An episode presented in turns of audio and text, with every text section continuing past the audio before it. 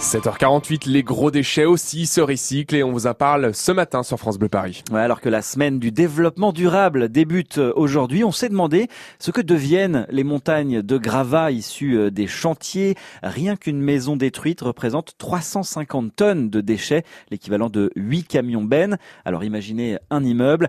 Nathalie Domenego, vous êtes allée sur un chantier, celui de l'ancien site Thalès à Colombes dans les Hauts-de-Seine. Venez grimper sur cette montagne de gravats. On y voit cinq pelleteuses à l'assaut du bâtiment. C'est la troisième phase des travaux de démolition. Il s'agissait dans un premier temps de curer tout ce qui est corps d'état secondaire, les cloisons, les moquettes, les huisseries, etc.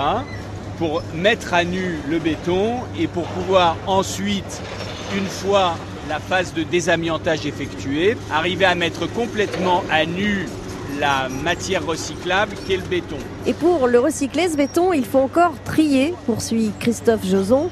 C'est le responsable des carrières et matériaux chez Eurovia, filiale de Vinci.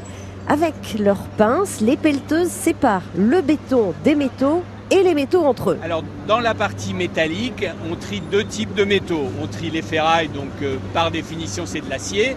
Ça reviendra dans les aciéries électriques pour refaire de l'acier et vous avez toute une sorte d'autres métaux, en particulier des inox. Et tous ces métaux sont séparés aussi sélectivement pour donner lieu aussi à un retraitement dans des filières de recyclage spécialisées. L'inox, on le trouve par exemple dans les coffrages, les gaines de câbles électriques. L'acier, lui, sert à armer le béton. Alors une fois qu'on a fait euh, ce tri, le plus gros tas évidemment, euh, c'est le béton. On en fait quoi Nathalie?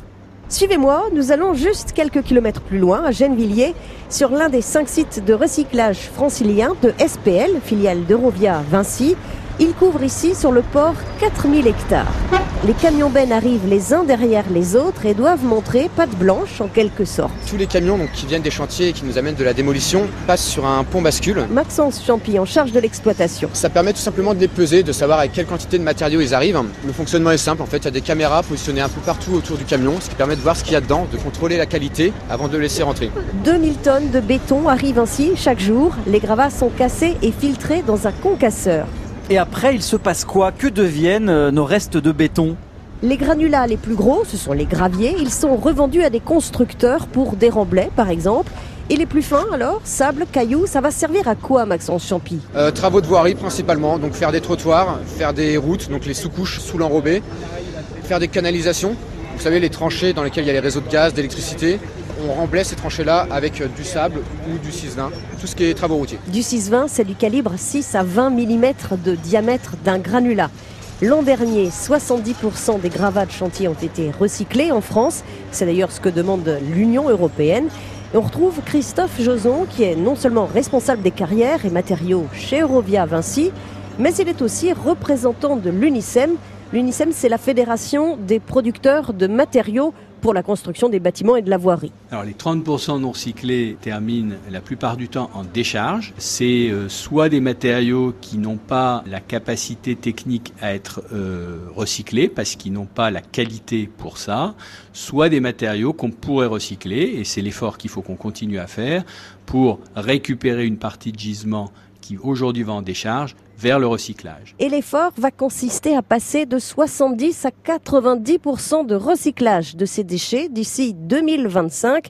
Cet engagement est à l'étude et pourrait être signé à l'automne avec le gouvernement. Nathalie Domenego pour ce reportage sur les déchets du BTP. Le journal de 8 heures arrive, Nicolas. On parlera du bac. Alors, pas le bac à recyclage, mais le baccalauréat. Eh oui, première épreuve le 17 juin. Elle pourrait être perturbée par une grève des profs.